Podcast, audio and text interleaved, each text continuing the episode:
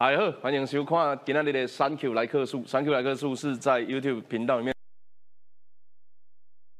邀请到不同立场的来宾来跟我们讨论当周的热门议题。那首先呢，先介绍今天的特别来宾，台北市议员民众党林真宇，大家好，我是真宇。民进党台北市议员赵怡翔，Thank you 哥，大家好。以及国民党的台北市议员游淑慧。大家好，今天要讨论一个东西哦，就是啊，不小心中华民国又跟一个这个朋友断交了啦。那呃，断交的原因呢，其实每一次我们都很明确的知道幕后黑手是谁，但是呢，我们通常会把责任怪在政府身上。那以想刚好哈，过去也当过外交官，他今天会用比较宏观的角度来跟大家讲，到底发生什么事情。那另外要跟大家探讨的事情是。哎、这朋友敢有遮困难？谁那要跟咱做朋友，跟中国做朋友的，一定要两个人选一个。啊，这个到底是我们的限制还是他们的限制？如果他们是这么霸道不讲理的话，呃，台湾人就应该吞下去吗？那这个是洪都拉斯的总统哈，他在去年就职，呃，见到赖清德，感谢台湾。洪都拉斯的总统说，呃，寻求与中国建立正式的关系。洪都拉斯总统卡斯楚在推特发表声明。以指示外长雷伊娜处理与中国建交相关事宜，代表我决心遵守政府计划，并且和世界各国一起自由扩大边界。那台湾的外交部回应是，请红方谨慎审酌，切勿落入中国的圈套，做出损及台红双方多年友谊的错误决定。那洪都拉斯的外长雷纳呢？他说。呃，要跟中国建建立正式关系，切断与台湾的关系，是出于实用主义，而非意识形态。原因是不断上升的债务跟投资需求。洪都拉斯在财政和债务方面已不堪重负，包含过去欠台湾的六亿美元。那么，呃，另外一则新闻写到，洪都拉斯将与我断交。哈，中国外交部曾经这样子说。他在二零二一年的时候，卡斯楚代表左翼自由重建党问鼎大位来选总统，竞选期间就说他当选会跟中共建交。我国的外交部曾经提醒过红方，中国当时就表示啊，我反对台独分裂，坚持一个中国原则，这个叫大势所趋，是人心所向。意思是什么？他很早就已经跟你讲，如果如果这个台湾走得比较远。我就会想办法把你们断交。他很明确的啊，反对台独分裂。当然，台独的定义是他们自己说了算的。那我刚其实这个很有趣哦。当我上网查中华民国断交时间表，你可以看到大部分都是在攻击啊，比如说执政党又断交了一个国啦，啊，或者是提到马英九的外交休兵呐。那绿营的他就会去讲说啊，蒋中正断的最多啊。那不管你用哪一个说法，他都缺乏了一个其实背后幕后黑手是中国的比较表。那有一个政治人物啊，叫做郑运鹏，我们跟他很有缘，上一集也聊到。郑运鹏的脸书就抛出了一张，我认为这个才是应该出现在新闻媒体的画面。他把每一次的断交背景因素跟台湾当时做了什么事情做了一个比较。二零一六年的十二月，蔡总统跟美国总统当选人川普通话，恭喜哎，你当算了还恭喜，通个话。给你断一国，然后呢？蔡总统去中南美洲展开友邦访问之旅，这个叫台湾走出去，走出去断一国。蔡总统去南太平洋展开访问，南太平洋我们那里有一些邦交，我们大概现在就是集中在太平洋啊、呃、南美洲，然后呃啊欧洲有一个教廷，然后非洲有一个斯瓦济兰，现在叫斯瓦蒂尼。对，中美中美洲跟加勒比海。对对对，所以他当我们去一个地方，他就找一个人跟你断好，然后呢？这个二有二二零一八年五月的时候，有二十四个国家力挺台湾参与世界卫生组织。为什么是世界卫生组织？因为台湾的公卫专场跟医疗专场本来就是各国非常希望台湾进来，然后它也是一个我们最最接近的一个国际组织。这个都还不是联合国，这个都只这个只是世卫组织。为什么你会一直常听到这个，而不是什么飞航协会，不是什么其他的国际组织？是因为我们在这个领域就真的是世界顶尖啊，连这个都进不去。那这样子，你们国际之间到底是有没有在意台湾的存在？当然，我们用了很多的方法，结果呢，二零一八年有二十四个国家力挺哦，马上中国又给你端一个。二零一八年八月，蔡总统再次出访出访中美洲的友邦。二零一年二零一八年八月，中国与萨尔瓦多建交，与台湾断交。二零二一年的十二月，台湾受邀参与全球民主峰会，他又给你端一个。所以事实上就是。你只要做一件台湾走出去的事情，中国就会把你后腿打断一个国家。所以明明幕后黑手黑手是他们，我们把它怪给执政党或是怪给某一个人，这样子对吗？那以想当过外交官，先跟大家呃讲一下，我们的外交立场是不是受到中国这么强力的破坏？其实不只是这一个表格，其实最明显的就是我们的选举的表格。我们只要每一次经历选举，在这个选举之前几个月，我们就会看到断交的事情。所以包括上一次我们总统选举是这个二零二零年，结果二零一九年的九月。当时中国是直接一次断两个邦交国，一个是所罗门群岛，然后另外一个是这个基里巴斯。所以你可以看到，中国断邦交国，它是有一个计划性在的，而且计划是什么呢？就是希望动摇民众对于执政党的一个信心。然后简单说就是做球做给在野党了。那这样在野党可以说，哎呀，如果你选我的话，我可以把外交关系处理得好；如果你选民进党的话，他们只会断交。但其实断交的这个相关的这个呃抉择，其实根本不在我们手上嘛。因为为什么不在我们手上？大家说，哎。你也可以外交努力啊，你也可以做很多事情，确实，而且都有在做。但为什么不在我们手上？我跟大家举一个非常非常切实的案例，大家就了解了。最近上新闻的有一个叫密克尼西亚的总统，他叫呃 David panulo。其实过去这个我也认识密克尼西亚很多好朋友，他们其实过去都是非常亲美的，因为他们其实是算美国有一个联邦关系的一个国家。但是他们确实是跟中国建交的，他们不是跟台湾建交的。他最近因为要离任了，他其实只剩两任期只剩两个月了，所以选举已经结束了，所以他就发了一个公开函。他为什么发这公开函呢？他想要提醒下一个政府说你要提防，你要谨慎，你要谨慎什么呢？你要谨慎中国。他就说他自己当总统的任期在内哦，他亲眼看到他的副总统。被中国大使直接塞钱，包括演讲结束，信封里塞满了美金，直接冲说要拿给副总统，说你以后对我们中国好一点。包括直接中国派遣他们的安全人员去跟踪他，包括中国直接假冒他国家的官员去参与国际会议，等等等等。所以这种很离奇的情况是中国不断在进行的。所以为什么我要说这很多操控权其实不在于我们呢？因为简单说，中国如果可以对密克罗尼西亚这样的话，而且密克罗尼不是邦交国，不是我们的邦交国，他对我们的邦交国的这个方式是如何对待的？所以包括我自己参与的案子，像吉里巴斯当时断交，吉里巴斯的总统狮子大开口，他直接说吉里巴斯我要七三七，而且我要不止一架，我要两架七三七。哎，七三七是多贵的？如果你是一个新的七三七，你不止这个新购价，你还有维护价，你还有保养价，你还有停机坪，你还有什么等等等等，这种钱说实在的，你你你这种你很难给得下去。不是说我们国家付不起，但是因为你知道，你就算帮助了他这一笔，他也没办法维护，之后每一年跟你要几千万美元，几千万美元当中是不是几百万，搞不好就消失进自己总统的一个口袋当中了。那所罗门也是这样，所罗门现在直接爆出来了。直接说他总理是拿中国好多钱，包括拿的钱还分给自己执政党的议员，每一个人都分好几十万美金，直接现金这样分出去。所以你说我们国家的外交官，即便多努力、多认真，每天去外交打拼，但是我们所有的财务都是要向谁报告？向立法院报告，都是公开透明的。中国完全不是。所以简单说，你还打架，如果你还打架的话，但是你绑手绑脚，人家没有绑手绑脚。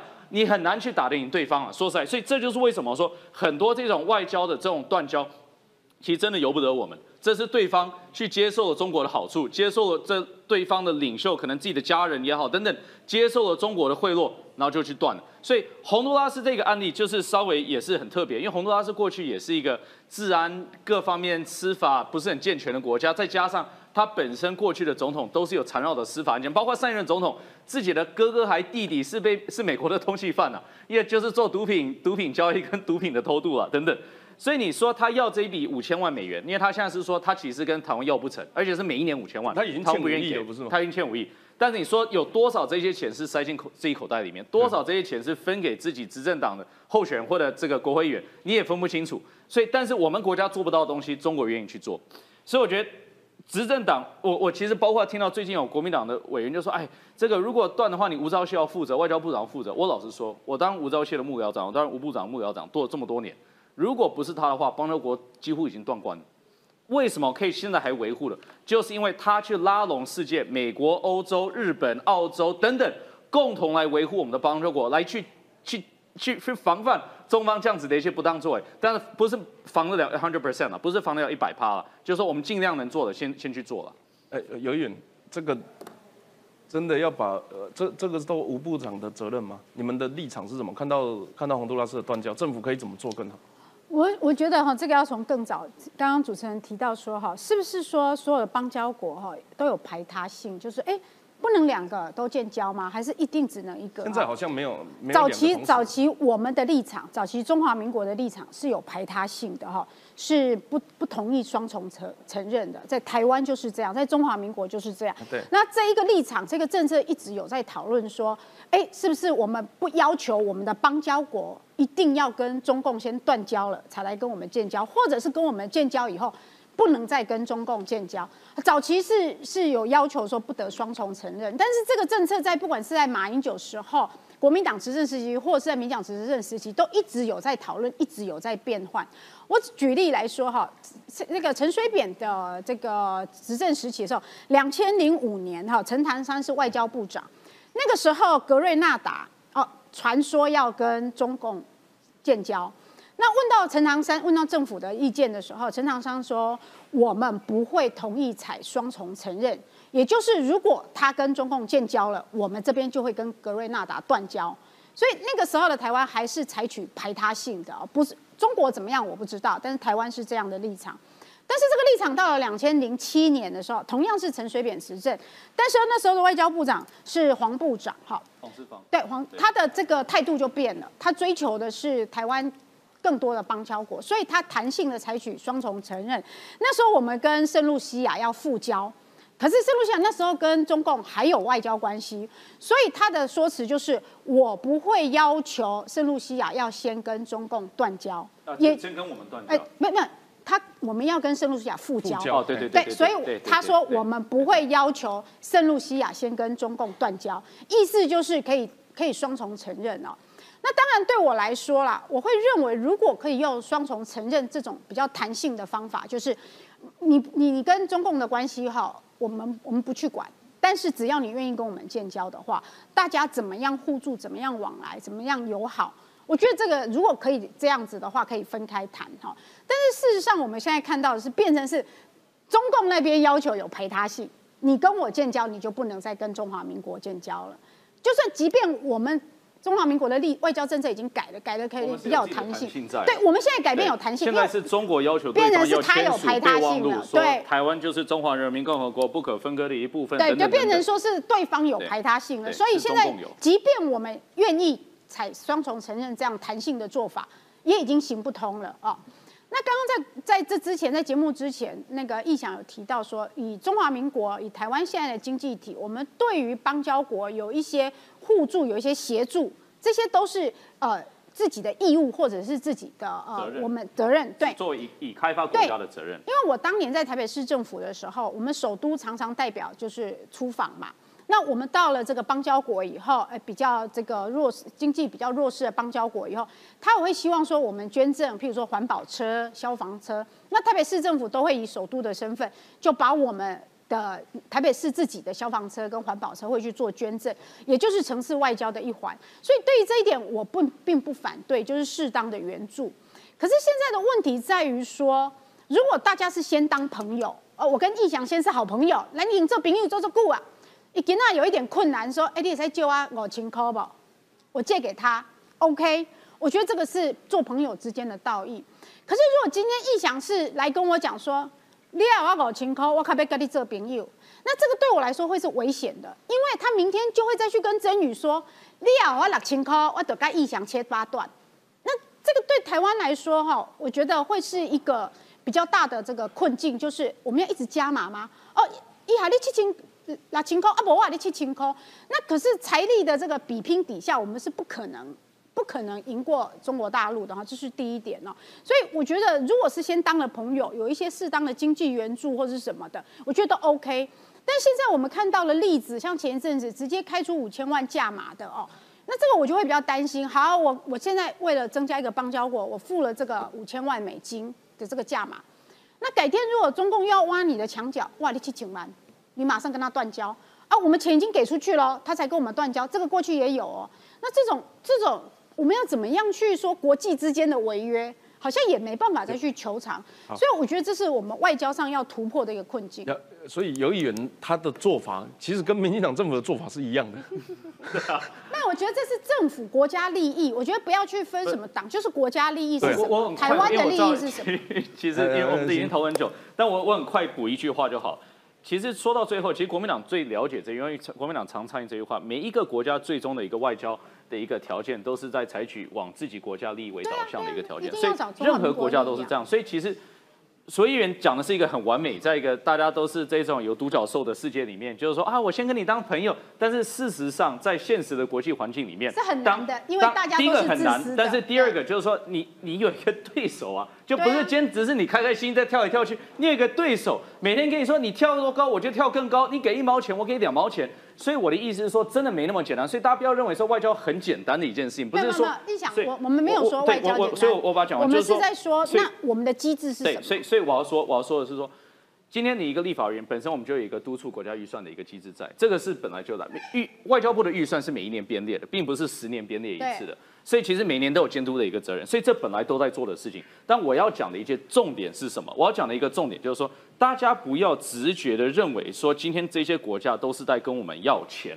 我觉得这，因为这是国民党很长的一个论述，包括凯子外交、金钱外交等等，这都是国民党在说的哦。哎，等一下等下，我觉得你每次都倒因为果哈。我们在讲的凯子外交就是说，我们不要有这样子的做法，并不是在说对方都把我们当不是，凯子所以可是你。刚刚又说你认同这样子的做法，但你现在说我们不要有这样子的做法。我觉得他今天比较没有那么国民党啊。哦，好，那那好，那我我把我我要讲的话讲完。我要说的就是说，我们台湾其实本身就是一个经济大国，我们是一个前二十大的经济体，我们本来就应该要有预算去援助跟支持其他这个已开发中的啊开发中的国家的一个相关发展，这是本来就该做的事情。那我觉得我们国家更好是什么呢？我们不是每一个国家都帮忙，我们只帮忙这十几个国家，对不对？我们其实已开发我们的这个这个国合会的预算也没有超高，也没有高于日本的 GDP 比例，日本呃韩国的 GDP 比等等等等，所以这些本来就该做的事情，所以维护邦交国花一点钱去帮助他们的发展，我觉得这个作为台湾人，我其实是蛮为傲的，并不是觉得是可耻的一件事。所以我我觉得民众现在大家普遍哈都同意不要 不要所谓的金钱外交了，就是哦，如果已经很明确的是跟我要钱才要外交的，嗯，这种其实我认为民众是不太容易接受。对哦，其实，其实我觉得，我觉得我要站在一个中间的立场来来说明一下啦，因为其实国民两党大家都有各自的政党立场嘛，但是我们来说一下，这是国际现实。现阶段的国际现实是我们的邦交国确实是越来越少，但是大家不要忘记了，我们在国际社会上的能见度跟接受度确实是越来越高，这件事情我们是不可否认的。不要因为政党而去来去直接一直不断的批评现在所所谓的执政党现在做的外交的事件，这件事情哦，我我们我们还是要给现在现阶段的执政党一个肯定，这跟政党没有关系。所以其实哦，我要来说的是，其实执政党跟国民党，你们要认清一件事情，外交跟内政你们不要混为一谈。如果外交跟内政混为一谈的话，那永远台湾就没有办法浮上台面，这是一个最大最大的现实。那我也要给淑慧姐还有所有国民党的人一个建议，你不要一直不断的唱衰台湾现在的外交状况，因为国际的现实状况，台湾就是有压力。台湾现阶段的状况就是这样，所以民众民众党现在是外交认同民进党，内政所以跟我我我还是要回到一个源题源头，外交跟内政你不要混为一谈。对于外交，我们全部都是代代表台湾。对，当然这个，所以你不用去分说哪个党对于怎么样怎么样，这个是完全不要用这样的逻辑来看。所以我要跟国民党说的是，你们不要一直不断的去唱衰所谓的执政党，因为外交跟内政是两件事我们没有要。混为一谈，但我想问一下，就是民众党的立场，嗯，比如说你你你你你，我这个听说主席要选总统嘛，他总、嗯他总有一天要去讲他的这个国际国际立场啊，是是他不能不能嘴人家金钱外交之后，啊自己没有新的方法，应该是这样说啦。对于金钱外交上，在国际现实是不是必须其中一个手段？我觉得这个你必须要去认同给给你拉。票的时间，你要我我觉得讲这个不不用去拉票啦。我现在其实想要拉回来的是说，就是要跟大家说，越来因为其实现在的执政党外交跟内政，他把它绑在一起。哦大家要注意一件事情，越来越多的访问团嗯，还有国际政治明星不断的来台湾访问，是不是？我们大家现在就一直就是呈现一个非常呃大内宣，告诉大家哇，现在国际间怎么样来支持台湾等等等等的。但是大家有没有发现，在国际的政治场合上，台湾的能见度跟我们的广度越来越被限缩。所以说，在这个部分，其实你们是要去注意这件事情，而不是去不断的说哦，现在金钱外交等等等等，外交真的没有这么容易啊不是这个过去柯市长在当市长的时候，还像好像还把美国称之为强盗的比喻过哈。哎，好像有。然后有嘛哈，然后在所罗门断交的时候，柯市长的反应是，哇，省了好多钱哦。好，所以我觉得这难道就是在支持台湾的外交吗？所以我觉得你也不要倒因为果啦，你现在直接就是倒因为我觉。得去看完柯文哲这八年来哈，对于这些外交的这个发言英国人送的钟你表是再来随破铜烂铁。便的，你再来随便，对英国的表把它丢确实啦到仓库应该是这样说，你也不可否认，柯文哲在他这八年任内任内，用首都的名义做了多少国际间的友谊，这个是不要否认的事情。不多，真的其实不多坦白说他真的姐妹是很少的柯文哲。去姐妹不要忘记。过去的三年，过去的三年来，坦白讲，整个因为 COVID-19 的关系，我们没有办法去做任何出访动作。柯文哲市政府他们做的是什么？我们主动出击，我们去拜访各国的使节团，这个东西我相信你应该更清楚。我我我相信影响是知道的郑文的。灿市长跟柯文哲的任期是一样的，COVID 1 9影响到台北，影响到桃园。郑文灿所签署的这个姐妹市的这个地缔约，大概是柯文哲，我没记错的话，大概有三四倍以上。柯文哲确实是垫底了，各每每一个县县市都每一个县市都遇到每一个要县市都遇到 COVID 我19了。对，没错。可是所以你要看。所以外交跟内政你们永远就是混为一谈。那所以你们可以你要记住，你要记住对于国际间我觉得，他就直接看着，看中共就这个看着我们大家，不要这你们么激动三党继续不要这么乱搞的，我激动哈中共直接来搞所有你们政党就是这样子的都要接状态啊受检验的所以你要知道，不要好大恭喜，你也不要急于批评执政党，这个是我今天要在这边说的。批评执政党的是柯市长，过去也是不遗余力我跟啊你讲，每个不同的身份，每个角色，他本来都有他的言论自由，这是你们要去尊重啊他的。那你可以不我们也有认同他，但是请你尊重他。好啦我我一个主持人主持一下秩序吧因为柯市长如果真的要选总统的话，他外交国际最后还是一定会被问，这是一定的，他是一定会被问这是一定的。啊。所以比如说像刚刚那个问题，我觉得我很客观的，就是问他说啊，你如果觉得现在做不好，我们要怎么做得更好？嗯，他一定都会被问的。所以下一次有拉有拉票的机会，我们要嗯好好把握。因为事实上就是现在最大宗的两种论述，不论是中华民国或是台湾走出去，现在都在蓝绿身上。因为民众党可能要选总统要有这种准备了。当然啦，我相信啦，其实一个原则哦，一个原则就是和平。当然，然后台湾自主，这是一个最基本的架构。我相信，不管是哪一个政党，都是以这样子的核心来去做国际上的一个我我没有要抹红或。是干嘛的意思，但是柯文哲现在给民众的认知就是在国际上，他大概都会是用美中台三角关系来那个啊。可是就今天，好，就今天早上，好，针对洪都拉斯可能跟台湾断交，民众党立院短党团批蔡政府外交政策失灵。好了，对不起，我可不可以我可不可以给大家看一张图？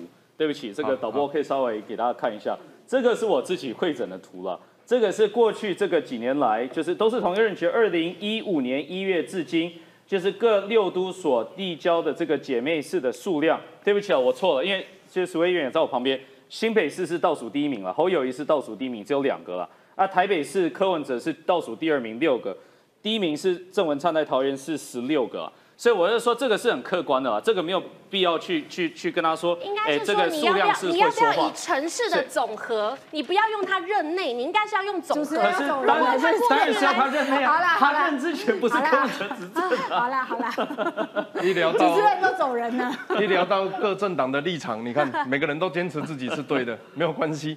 我们来聊中国。事实上呢，他用这个叫做“一带一路”的方式哈，其实扣合我们一开始的主题。美国为了让中国走向改革开放的路上，所以呢，用经济自由化，希望试图影响他们的政治民主化。结果在这个过程里面，不但中国没有因为这样子政治民主化，反而他们把钱赚了之后，向其他的国家输出共产，把多赚出来的钱买其他国家支持中国伟大中国梦哦，这个中国崛起的概念。所以这个计划呢，就叫“一带一路”。那相关的呃欧美学者在观察了几年之后，就用了一个名字，“带”是死亡的“带”，“路”是野蛮的“路”，“一带一路”的啊，就是用英文的方式。但是到底“一带一路”为什么会说让人家呃觉得这个叫做独裁输出呢？原因是他跟你买的东西啊，他借你钱，让你盖铁路，让你呃不管是非洲、欧洲等等的国家，能够直通中国，怎么样的市场做大？可是当你还不出钱的时候，你就要出借，你就要出借港口。出借重要军事基地，甚至是机场，呃等等的，要出要要借给中国九十九年，没办法，谁叫你还不起钱？可是当初这些国家就是因为没钱，才会需要跟你拿钱做基建的啊。所以“一带一路”其实是伟大中国梦输出全世界的一个计划。那么像魔鬼交易呢？有人说这个叫做中国“一带一路”的历年受害者。大家可以看得到，这里的大概几个路线啊，包含海上丝路，走这一个呃，走东南亚国家之后，进入印度洋到欧洲。然后呢，这几个国家哦，其实事实上是包含在呃亚呃南亚或者是非洲国家，巴基斯坦、伊索比亚、印尼等等。结果呢，后来变成什么？中国是巴基斯坦的最大债主。那伊索比亚欠了中国一百三十七亿元。印尼指标性工程雅万高铁，这个完工时间多次延后。成本已经到了七十二点七亿的美元，你可以想象一个高铁如果要七十二点七亿美元，当地在台湾的话，执政党不会被打爆，我才我再随便你。柬埔寨中国在当地投资，结果现在如今变成诈骗中心，他们有百分之该国百分之六十六的电力供应在中国的赌场呃这个掌握里面。斯里兰卡前总统马英达跟中国签订许多协议。结果让斯里兰卡债台高筑，肯亚与中国签署不平等贷款协议，与铁铁路项目合约，然后呢，这个整个融资到新建由中方掌握，连建材都从中国进口。我突然想到哈，有一个政治人物，今天呃叫詹江村桃园市议员，他说如果让他选上立委，他会开放中国的基建，然后我们台湾的这个建材会变便宜。然后我们的什么建设会会高速发达？我我我不知道哎，他是想要我们加入“一带一路”吗？那“一带一路”到底这几年对各个国家产生的效应，台湾人还看不清楚吗？一下，哦，我先讲这个带，我刚去查了一下，它是。丝绸之路的经济带，这是一个经济带，对，所以它是经济带，它是跨国。然后我觉得我还是要回一下刚，因为我觉得其实搭上三 Q 这个呃要课数，我觉得很棒，是因为大家会阐述不同的立场，但是大家基本上都不会偏差太多了。我觉得因为刚包括大家其实都支持我们的国际合作，支持我们的邦交国等等，这我觉得都是好事了，就让政治大家可以稍微整合一下，让大家意见不要偏太远。但是事实上回到这个一带一路这一块，因为一带一路其实这几年来。本来二零一四年开始的时候，大家认为说这是好的一件事情，因为二零一四年中国跟现在二零二三年的中国是完全不一样。包括当时习近平还没上任，啊，刚才上任，但是刚才上任之后，大家是对他是高度的期待，认为说，哎，他可能会带给这个。中国这个更自由的经济、更自由的一个政治体等等等等，因为他过去当福建省长的时候，确实是采取是比较重视这个呃私人企业这样子的一条道路，所以大家对“一带一路”是本来是高度期待，所以连欧洲其实欧洲很多国家当时都很认同、很支持，就是后来看到说“一带一路”它根本不是一个经济的计划。它是一个什么？它是一个政治计划。哦，它根本不是随着所谓过去我们看到的这个贸易的这个导向、贸易的这个流量等等等等，它是直接去灌入中国未来希望发展政治合作的一个导向跟方向。也就是说，你今天看到中国，它其中一带是往这个中东，另外一个是往这个所谓的这个呃，先东南亚，然后再到这个呃。印度啊以南，然后再回到回过头来到这个到这个沙特阿拉伯，然后等等再到欧洲，所以它整个的导向就是希望什么呢？为什么它往这个方向呢？就是因为今天在印太这个区域，过去有日本，过去有美国，过去有啊澳洲，有这个所谓的二战之后的一个一个整个地缘建制，在它突破不了，它突破不了。所以他必须往另外一条路走，那往这条路就是他认为他可以实施影响力的一条路。所以包括在中东，我们看到包括这几天嘛，对不对？伊朗跟这个中东其他国家已经开始有一些呃和平的谈判等等。这个是中国认为它可以施得上用场，而且放得出影响力的一个地方。所以后来就是我觉得逐渐的就越来越多国家说，那既然你是一个政治的一个计划，不是一个经济计划，那我就退出了，因为我不想染上你的政治计划。所以很多欧洲国家后来就觉得说我不要加入了，而且甚至于这备忘录就直接撕掉，就说不要了。所以我觉得这个就是现在中国想要拓宽的一个地方，但是它拓宽的一个机会已经比过去低了，因为大家的警觉现在逐渐的开始提升了。嗯，曾宇。你会不会觉得那个洪都拉斯的断交跟呃中国的缠绵关系，或者是说“一带一路”的可能债务些 cam？我觉得相对一定定是有直接的关系啦。应该是说“一带一路”其实各个国家他们其实基本上都是以他们的国家利益作为最主体嘛。如果今天你中国有愿意的资金投入，或所谓的跨国经济带，那当然对他们当地的发展是好的。但是大家不要忘记了，美中之间的贸易战到。现在目前中国的经济体崩盘的状态下，那当然你说各国的国债危机，它基基本上“一带一路”的倡议图，基本上可能就是有终止的可能性啊。所以说各个国家它当然为什么会变成历年的受害者，这就是所谓的你，我觉得这个标题写的很好，跟魔鬼交易，因为基本上你没有任何的条件，因为它是变成是一个接受者。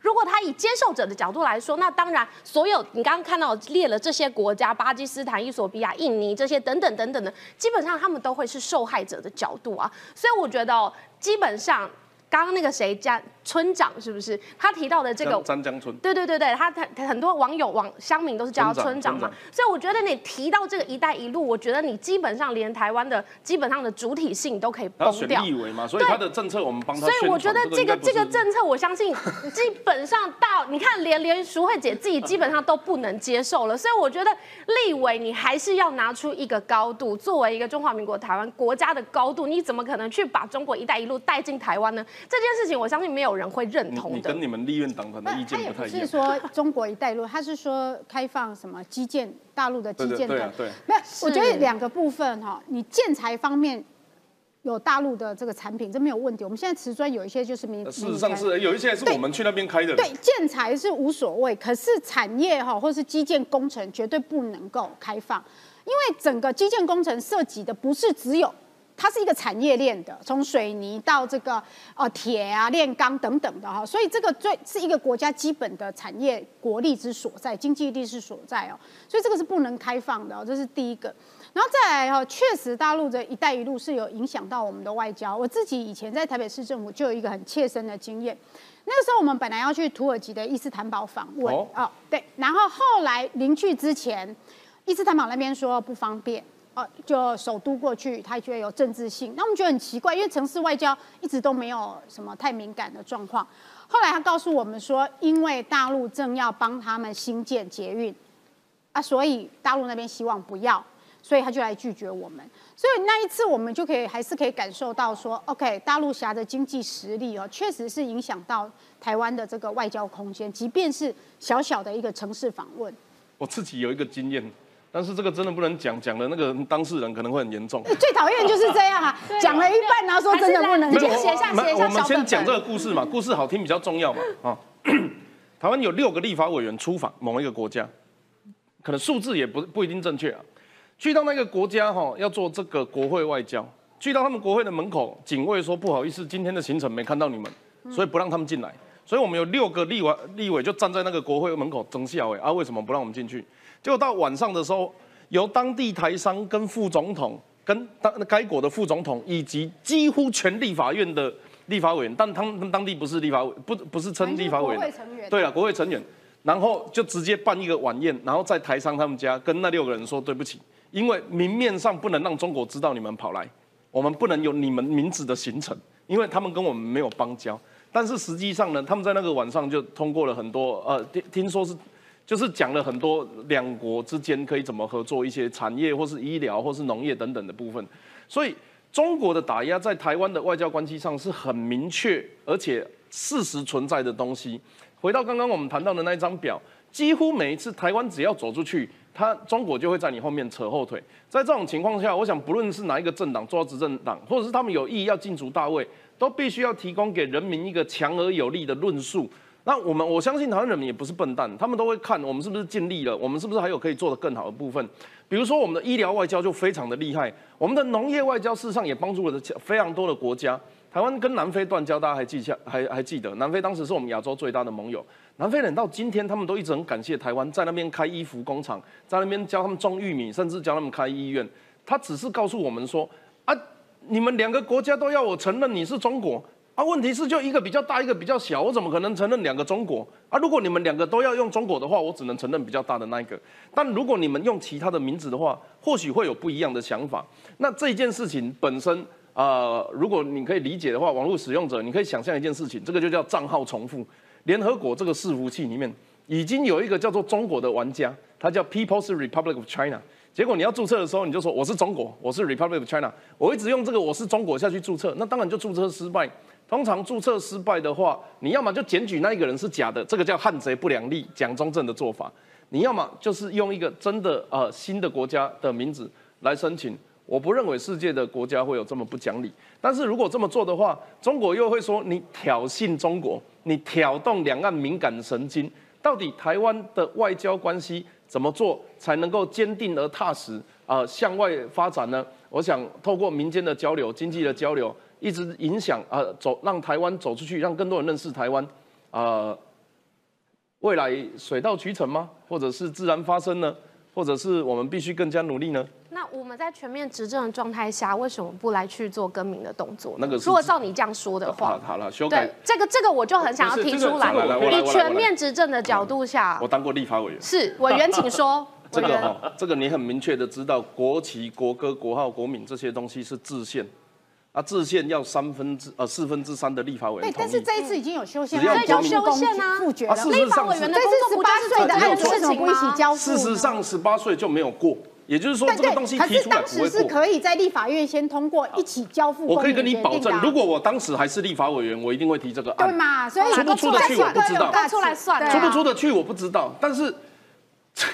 这个很明确的，就是国民党不可能通过啊！我我在里面就立法院的立法院已经够了，没有，所以我觉得我没有没有没有，制宪制宪是四分之三哦，他的他们四四分之三，是对国民党只要不出席，我们就没得讨论了。我我我觉得我很期待未来宇珍议员变成立法委员，真宇真宇真真真宇真宇议员变立法委员，然后苏慧议员变成立法委员，然后大家可以共同我直接说，我绝对支持，让台湾变得就是台湾的一个主体性变得更强。但是我必须说说一件事情，因为我过去也待过外交这个体系，尤其是对美这一块。现在各国的利益，其实这就是我觉得很多人会不了解的地方。各国利益不是希望台湾打仗，是希望台湾不要打仗。是啊。那中国有一些红线，那这红线是确实在。那这个更改国民等等等等，这个是不符合我们利益。为什么呢？因为本来台湾就是主权独立的国家了。是。本来台湾就是主权独立国家。可是我一直觉得哈，不要去改国民国号哈，但是可以去修改那个我们的领域领土。领土范围。对。哎，这这个这个这个国际这个这个国际总不会要再开另外一集再来讲。这个这个这个我们可以来讨论，因为这个这个确实可以的。我我我从我我一直揽这个功，因为事实上我觉得这个就是我我我我们很认真在做这件事。我帮大家换护照嘛，把那个 Republic of China 变小一点，台湾变大，出国各个海关看到都知道是台湾人。其实包含呃驻外的呃我们有一些大使，比如说像谢志伟，他就把他的名片改成台湾，就是台湾在德办事处嘛。可是光做这件事情，国民党就会质询啊，说你不能用台湾，你要把它改成 Republic of China。所以光光这些小动作，你就会知道，他们其实没有嘴巴讲的那么支持这件事情。那至于民众党支不支持，我们因为未来拭目未来拭目以待了。至少在立法院的同仁们，我没有看过他们对这些事情相关的事情表达过意见，可能跟统独不是议题，或者是呃就是。他们并没有把这件事情放在最首要的工作。刚刚三 Q 哥讲了一个故事，就是那立法委员被挡在门外，其实大家听了应该蛮伤心的。我讲一个故事让大家振奋一点，好不好？曾经我参与，我陪了吴部长，就参与一个外交场合，我不记得什么场合，但是一个多国的一个场合。当时中国的代表团也在，中国代表团也在，坐在很后面。谁理你们？然后，然后，然后我们讲说要礼貌嘛，每一个人都去打招呼，都去都去握手等等。结果就看到中国代表团，然后想说要不要去跟他打个招呼呢？然后想说，哎。大家都打招呼了，就跟他打个招呼吧。往他的方向走了两步路，全部中国代表团全部站起来，吓得要死，往门跑，把门开起来，然后全部跑出去，门关起来。为什么？再也不回来了。而且三天的会议之后就再也没回来了。为什么？因为就他们来说，你要想，他们有可能被拍起来说跟台湾的官员握到手、打到招呼，他们可能回。就像北韩一样，全部被枪毙 了。这个要借一句苏辉议员讲的话，叫他们要有自信一点。对啊，对啊，对啊。对，感谢大家讲这故事让大家开心点啦。我们也是有外交胜利的啦。呃，感谢大家收看今天的三 Q 来客数，我们的来宾论述都相当精彩啊。然后我们下个礼拜同一时间再见，拜拜。